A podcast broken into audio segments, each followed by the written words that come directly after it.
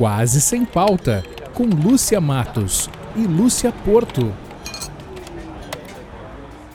Olá, olá, bom dia, boa tarde, boa noite, sejam muito bem-vindos ao 71 episódio do Quase Sem Pauta, podcast de duas grandes amigas jornalistas que nunca precisaram de pauta para se divertir nem dar risadas. Tudo bem, Porto? Tudo bom, Lúcia Matos, tudo ótimo. Sétima temporada do Quase Sem Pauta, que se chama Encontro às Cegas, né? Uma temporada muito legal que a gente inventou e que está nos levando a conhecer os amigos dos amigos por esse Brasilzão afora.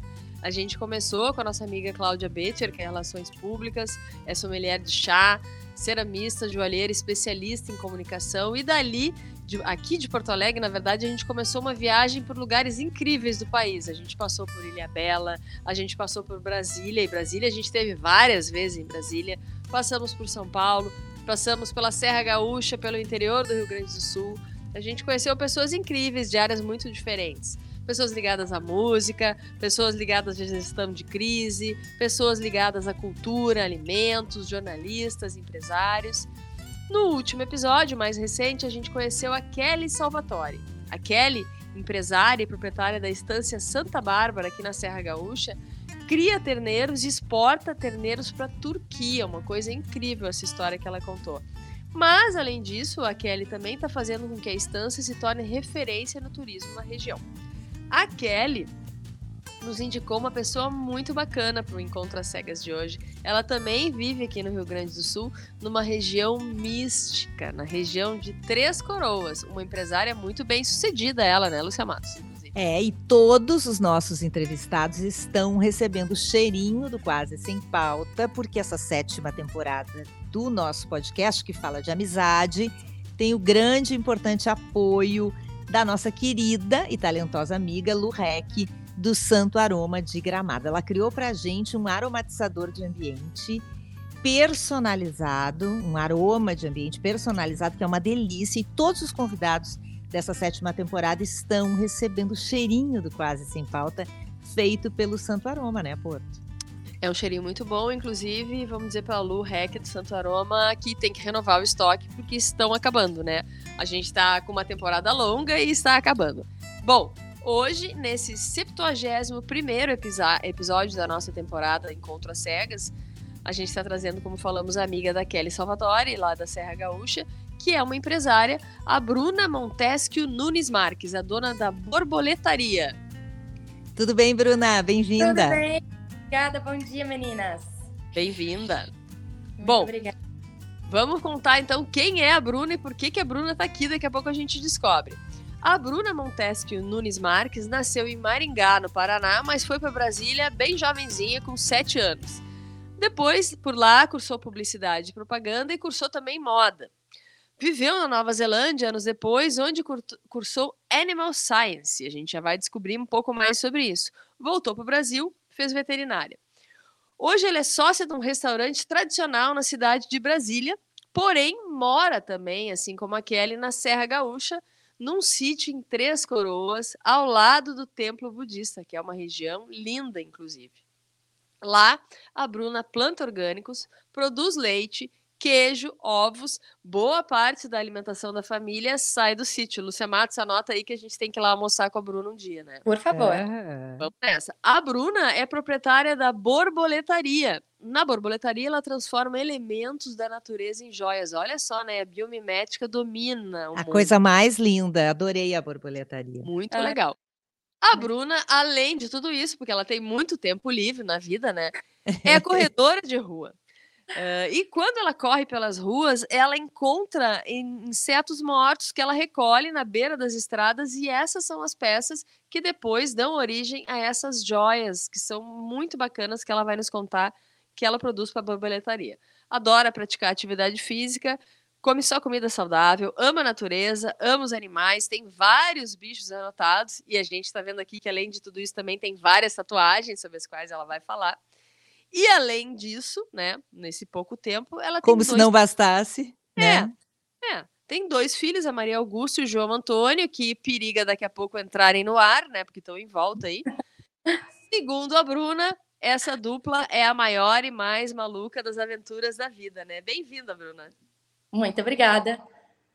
Bruna, a gente vai começar pela única pergunta certa do Quase Sem Pauta, que é a gente quer saber de ti, por que, que tu acha que a Kelly Salvatore te indicou para esse encontro às cegas com a gente?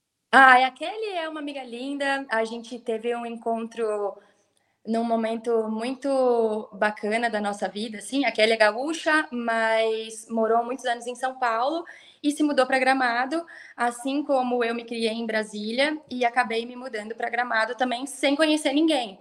E aí lá em Gramado, uh, o meu esposo então ele tem um espaço de eventos e a Kelly havia nos procurado para fazer a festa de 15 anos da filha dela. Hum. E aí, por várias afinidades, a gente acabou se tornando amigas, as duas empreendedoras, as duas adorando a parte da criação, da joalheria, do campo, dos animais, das ovelhas, das vacas, enfim. E a gente tem muito em comum.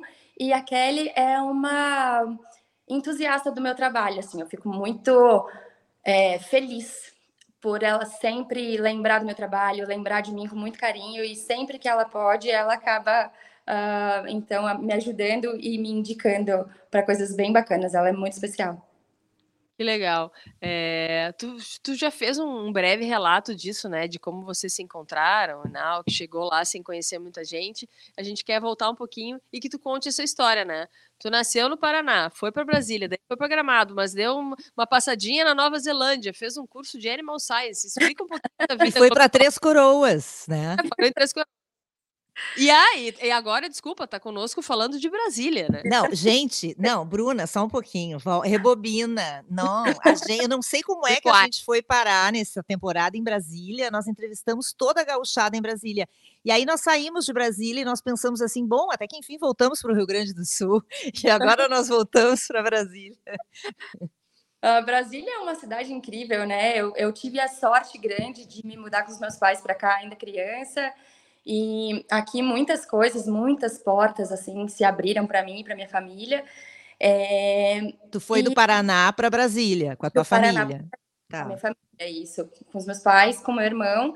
E fiquei aqui até uh, o final da adolescência, entrei na faculdade, e depois meus pais se aposentaram e acabei voltando para o Paraná.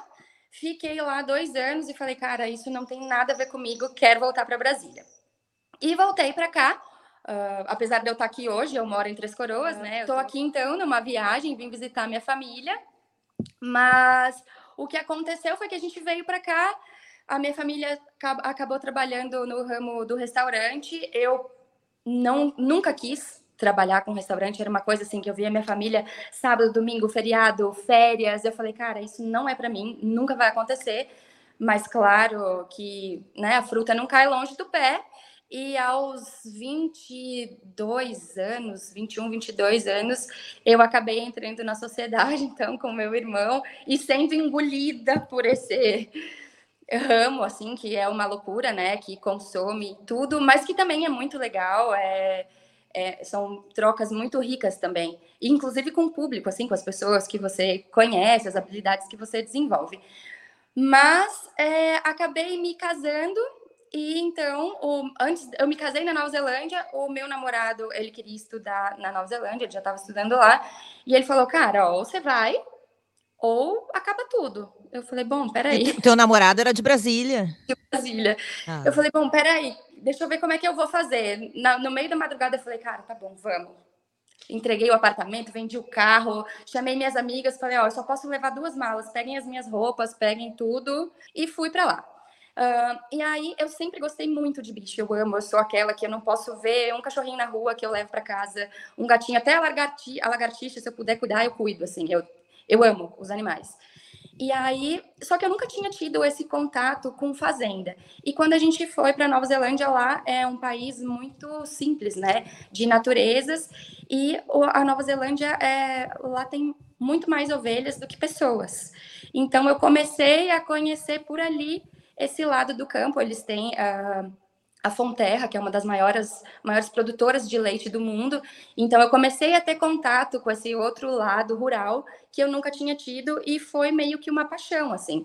Eu tinha aquele sonho de criança também de ser veterinária, mas durante a adolescência eu me via apaixonada pelo mundo da criação e fui então para publicidade e para moda. E lá eu revivi esse sonho da veterinária. E aí que tu cursou esse curso aí, Animal Science, é isso? É, o sonho era veterinária, mas lá a gente precisa pagar o curso o ano inteiro em dólar. Então eu falei, bom, a veterinária não vai rolar ainda. Eu consigo. O Animal Science é meio que uma zootecnia, assim, não, não tem muito a ver, mas era um jeito de eu colocar o meu pé ali e já cursar várias matérias que depois eu pudesse não cursar lá na frente uh, na veterinária e fui descobrindo todo esse mundo, me apaixonando, visitando os lugares, enfim, vendo outras coisas que eu não estava de acordo. Mas morei um ano e meio na Nova Zelândia estudando, foi lindo, foi uma super experiência. Mas a gente esteve lá bem durante aquele período dos terremotos, ali 2010 e 2011. Então, em setembro, houve o primeiro terremoto em Christchurch, que era a cidade que eu morava. Foi um terremoto de 7,3 na escala. Uh, a cidade é muito preparada e o terremoto foi de madrugada. Então, o primeiro terremoto a gente não teve nenhuma morte, nenhuma perda significativa, apesar da cidade ter tido grandes danos. E aí, depois disso, começou a ficar meio confuso, porque a gente tinha terremoto todos os dias. Uh, eles Nossa. chamam de aftershocks. Então, você tinha muitos, 30 por dia, assim. Alguns muito fracos e outros intensos o suficiente para deixar a gente bem abalado. E deve ser bem e assustador, aí, no... né? Porque a gente não tem essa vivência, né? Nós brasileiros. Exato. A gente é muito maluco, assim. Quando aconteceu, eu estava dormindo na minha cama e eu, a minha casa era numa esquina de uma das avenidas mais movimentadas da cidade. E aí vem, e primeiro vem o barulho e depois vem o impacto. E aí, na hora, eu acordei e eu pensei que um caminhão tivesse desgovernado e entrado na minha casa, porque a gente não é acostumada a pensar em catástrofes naturais, assim, né? E eu fiquei, nossa, meu Deus, que, né? E tentando entender, só que não parava de tremer e as coisas não paravam de cair. E aí a gente se deu conta que era um terremoto e a gente morava na praia. Então a, a gente já colocou tudo dentro do carro que dava, assim, e subiu o morro. A gente morava no pé de uma montanha. E aí foi um engarrafamento, porque todo mundo teve a mesma ideia, com medo de um tsunami. Todo mundo subiu a montanha e a gente com o rádio do carro ligado, esperando eles liberarem para que a gente pudesse voltar para casa.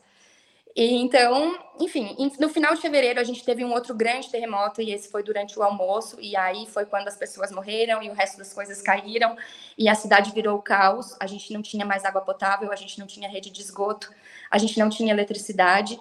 Uh, eles mandaram um radinho de pilha. A empresa da eletricidade mandou para todos os moradores um rádio a pilha para que a gente pudesse ouvir as notícias. É, água potável a gente ganhava de um vizinho que trabalhava numa outra cidade. Todo dia ele nos levava dois galões de água. E para a gente poder tomar banho e dar notícias para nossa família, a gente tinha que viajar para uma cidade próxima e conseguir, enfim, essas, essas comodidades que a gente está acostumado, né? Nossa. Então, é muito difícil. E a gente ficou, então, até agosto, tendo todos esses terremotos e tendo a nossa vida interrompida várias vezes, que para a gente não é costume. É, você está no meio da prova da faculdade, que já é mais difícil por ser em outra língua, né? E de repente tem um terremoto, todo mundo sai correndo da sala, dá meia hora, professor, ah, vamos voltar a fazer a prova. Não, eu não vou entrar ali mais. que horror. Que, que prova o quê, né? Que prova o quê? Agora fica pensando isso, né?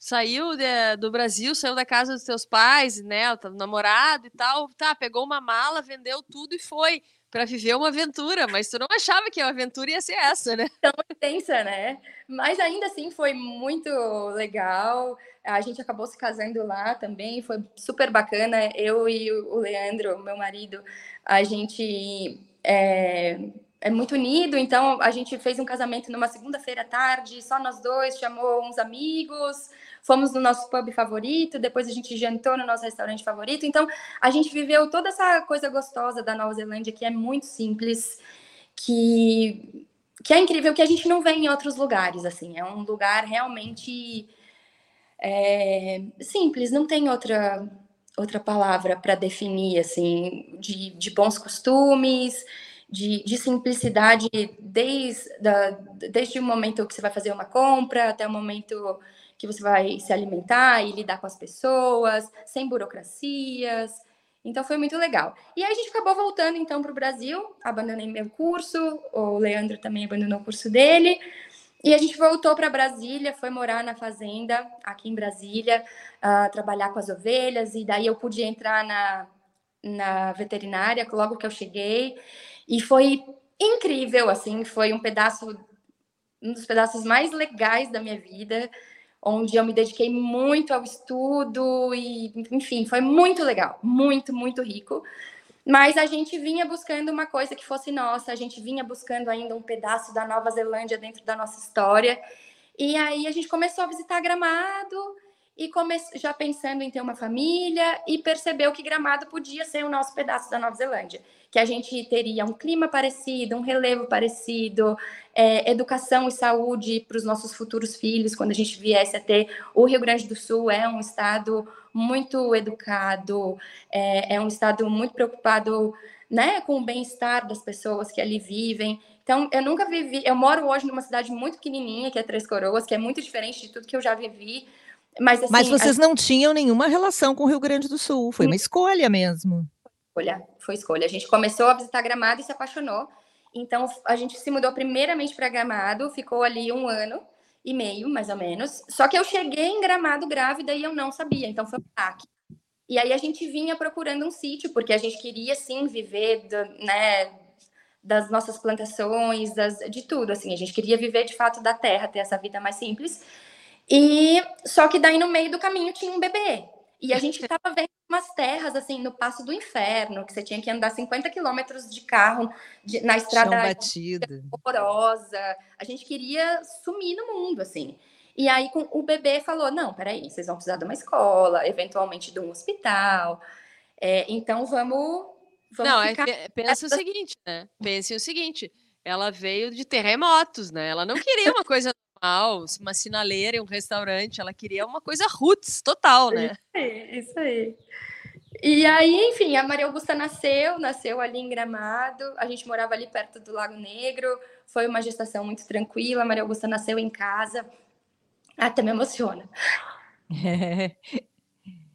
Que legal, né? Como Gramado entrou na vida dela, é. assim, impressionante. Então, nasceu numa noite muito fria na beira da lareira. Linda, em e... casa, é, nossa, que aventura! Mas a tua vida é cheia de aventura, hein? Olha, tô impressionada. Muitas aventuras lindas. Hum. E aí, enfim, a gente, um belo dia, eu falei pro Leandro, eu falei, cara, eu, pre eu preciso do nosso pedaço de terra e eu vou sentar aqui na frente desse computador e eu só vou levantar a hora que eu encontrar o sítio que a gente vai visitar e vai comprar. E aí a gente, no final da gestação, a gente tinha ido visitar o templo budista, por curiosidade, assim, eu, obviamente, me encantei. Não tem como você ir lá e não, e não ser tocado por toda aquela energia, por toda aquela grandeza, por toda aquela beleza, né? E aí eu pensei, ah, um sítio perto do templo budista até poderia ser, apesar de não ser a cidade que eu gostaria de morar, se fosse aqui perto, rolaria. E aí eu lá olhando, de repente vejo o anúncio, sítio vizinho ao templo budista, tamanho tal e tal. Aí eu, cara, não, tá errado isso. Não pode.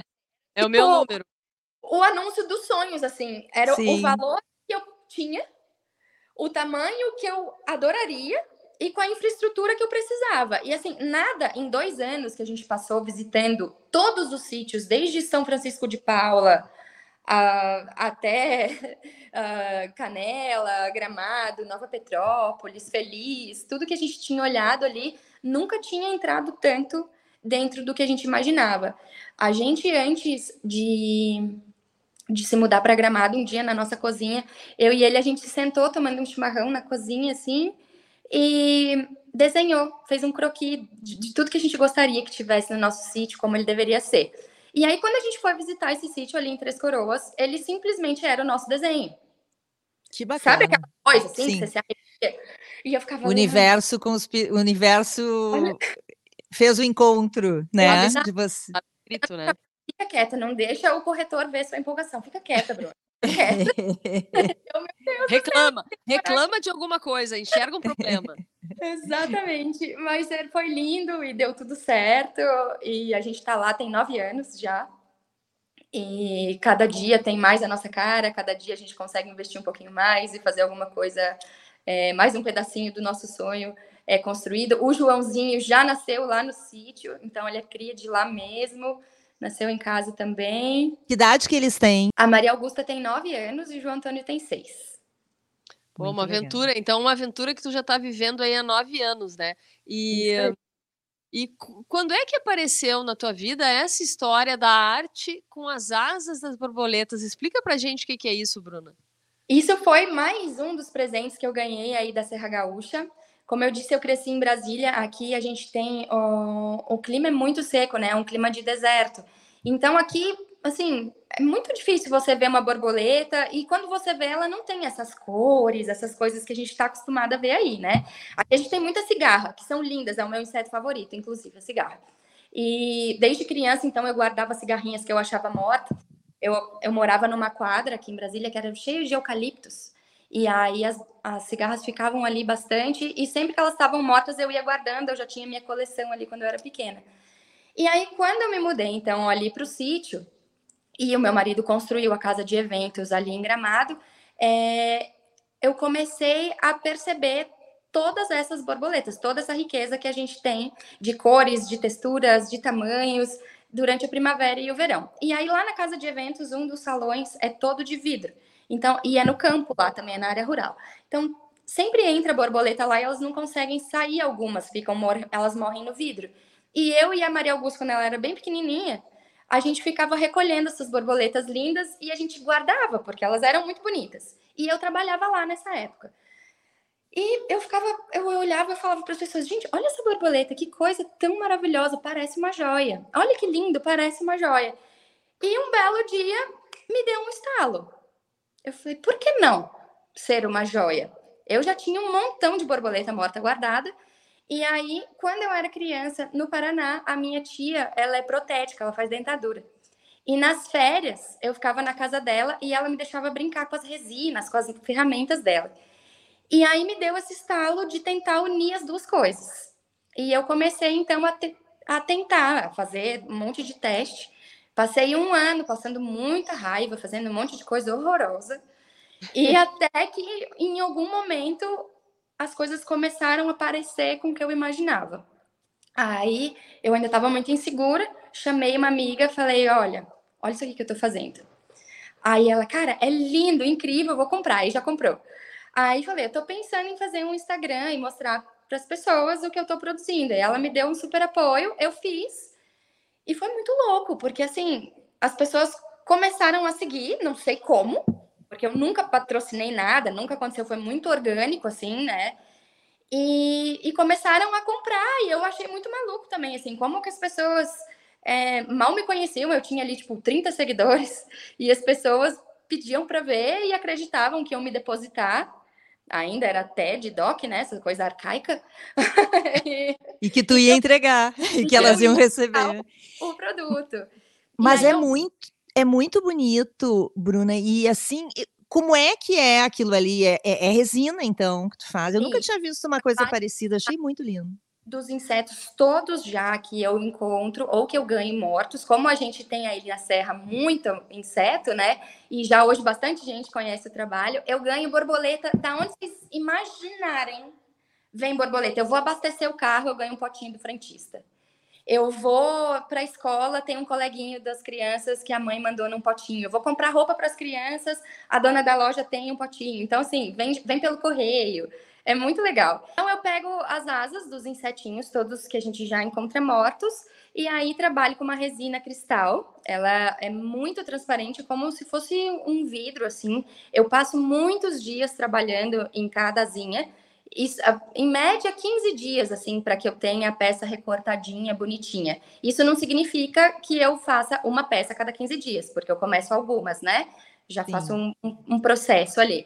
Mas, assim, como eu gosto delas extremamente delicadas, como elas são, uh, eu uso um material que é muito líquido. Então, eu vou, a cada 24 horas, eu faço uma camadinha super fininha. Aí ela cura, aí eu vou de novo. Aí ela cura, aí vou vendo. Aí algumas eu incrusto alguma pedra ou não, enfim, e depois vou para o outro lado. E aí todo o recorte e a parte das lixas é manual. Eu uso todas as broquinhas, as coisas dos dentistas ali, né? Então são coisas muito delicadas e finas para ter aquele nível de acabamento. E a lixa, eu gosto de lixar à mão mesmo. Eu recorto as lixas bem pequenininhas, vou molhando e vou com o dedo ali. Ou seja, por... É, é muito artesanal e é tu que faz é, mesmo, né? É, toda parte. E daí trabalho com prata, também trabalho toda a parte da prata. Eu tenho a parte da fundição do ateliê ali, derreto, faço as pedras naturais, trabalho também.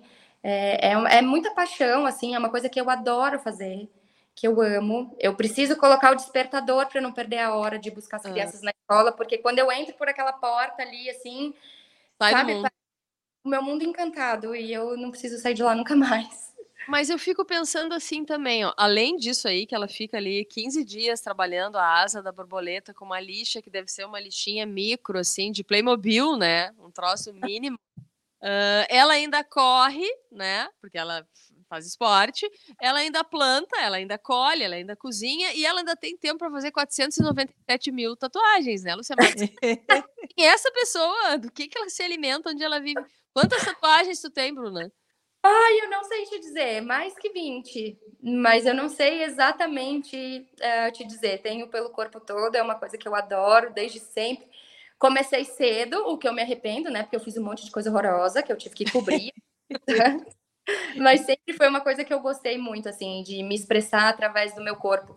Eu, eu sempre fui retraída, assim. Hoje eu tenho alguma facilidade em conversar, mas foi uma coisa que eu tive dificuldade por muitos anos. Então, a minha aparência era uma forma de me comunicar. Meu Deus, tu é super comunicativa. É, Te expressa super bem. Quem é essa pessoa traída? Ela não veio hoje, né? É, não tá aqui entre nós. Eu, eu, trabalhei bastante isso em mim. É engraçado, na época do restaurante, apesar de eu, de eu trabalhar com pessoas já antes, mas assim, quando eu entrei na sociedade e que eu comecei a trabalhar lá os primeiros dias, eu travei, assim, na hora de lidar com as pessoas, né? Que eram, assim, aqui em Brasília a gente tem toda essa parte política e os nossos. Uh, os nossos clientes são os, os ministros, os deputados, né? E aí eu tinha uma barreira para falar com essas pessoas. Quando chegava, eu ficava tipo, e agora, o que, que eu faço? Aí os primeiros dias o meu irmão falou: vem cá, me colocou no bar, que licor que você gosta? Eu falei, ah, aquele de pêssego. Então, toma um pó. Eu tomei uma dose. Como é que você tá? Eu falei, igual, toma a segunda dose. Toma a terceira Como é que você tá? Eu falei, tô ótima, vamos lá. Saiu falando. Saí falando e aí eu fui desbloqueando, claro, não por causa do álcool, mas tira aquela aquele medo, né? Deu uma relaxada e aí eu fui vendo que estava tudo bem, que enfim, todo mundo é ok, as pessoas são educadas e gentis e que a gente pode ter essa abertura, né? Inclusive agora a Bruna tá abrindo mais um negócio porque ela vai abrir um alambique e vai começar a produzir bebida alcoólica. Já pensou que delícia? Não, é impressionante, tá super ativa. Como é que tu te vê no futuro, assim, porque a gente tá vendo, assim, que tu, tu, tu teve muitas vivências, tu é super nova, né? Não vou te perguntar a idade, mas eu tô vendo que tu é nova. Uh, tu tem muitas vivências, assim, vai morar em Brasília, abre restaurante, larga tudo, vai para Nova Zelândia. Terremotos. Vive terremoto, constrói a vida lá, casa lá, volta para cá, aí vai para Brasília. Não, não é em Brasília. Não, Vamos descobrir um lugar para morar. Tem dois filhos na sala, na frente da lareira, né, Luciana? É, é muita coisa. Agora, sabe, mora num sítio, faz tudo isso, tem a, o teu negócio, né, que é a borboletaria, é, como é que tu te vê no futuro, assim? O que, que cada uma dessas coisas te agregou e como é que tu vê o teu futuro? Aonde que ele vai ser, hein? Tu já sabe, não? Ai, não sei. Eu tenho, assim, muita vontade ainda de um dia voltar a morar aqui em Brasília, minha cidade do coração, apesar de eu amar a Serra, Brasília não tem igual. Até vocês falaram que falaram com vários gaúchos que moram aqui, né? Então, essa cidade tem uma energia, um clima, um é, é incrível. Brasília, só morando aqui para saber assim tudo de bom que é. Mas assim, eu pretendo estar tá tão ativa quanto, eu adoro, eu sou muito ligada na tomada, então é, eu, às vezes as pessoas falam, ah, você não se cansa, você está na academia, está correndo. Não, porque se eu não fizer tudo isso, ninguém me aguenta. Eu preciso, né, dar uma baixada para ficar tranquila. Então, me, vendo, me vejo realmente produzindo muito, assim, eu gostaria muito que em algum momento o sítio pudesse nos dar algum retorno, apesar de eventualmente a gente vender algumas coisas que a gente produz, ainda não é um, um trabalho remunerado, né?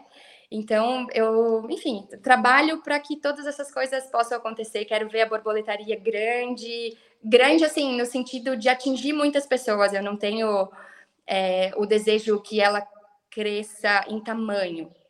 Eu adoro que as coisas sejam feitas uh, em pequena escala e manualmente, e só por mim, com todo o meu amor, com toda a minha entrega.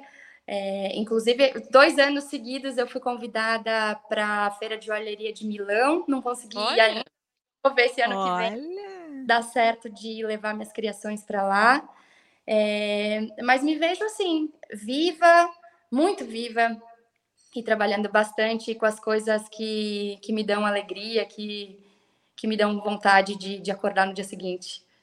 É, deixa eu te perguntar uma coisa, então, assim, é, tu falaste aí em várias viagens, vários lugares que tu já moraste, várias experiências, né, fora do Brasil, no Brasil, trabalhando, se divertindo, enfim, estudando, várias coisas. E lá na tua primeira saída, né, quando tu foste para Nova Zelândia com então teu namorado, chamou as amigas e disse assim, ó, escolhe aí o que, que vocês querem e levem, porque não tenho mão para levar tudo isso, né? Uh, essas amizades são importantes na tua vida porque tu andou por tanto lugar no mundo, tu consegue manter essas amizades e fazer essas amizades frutificarem?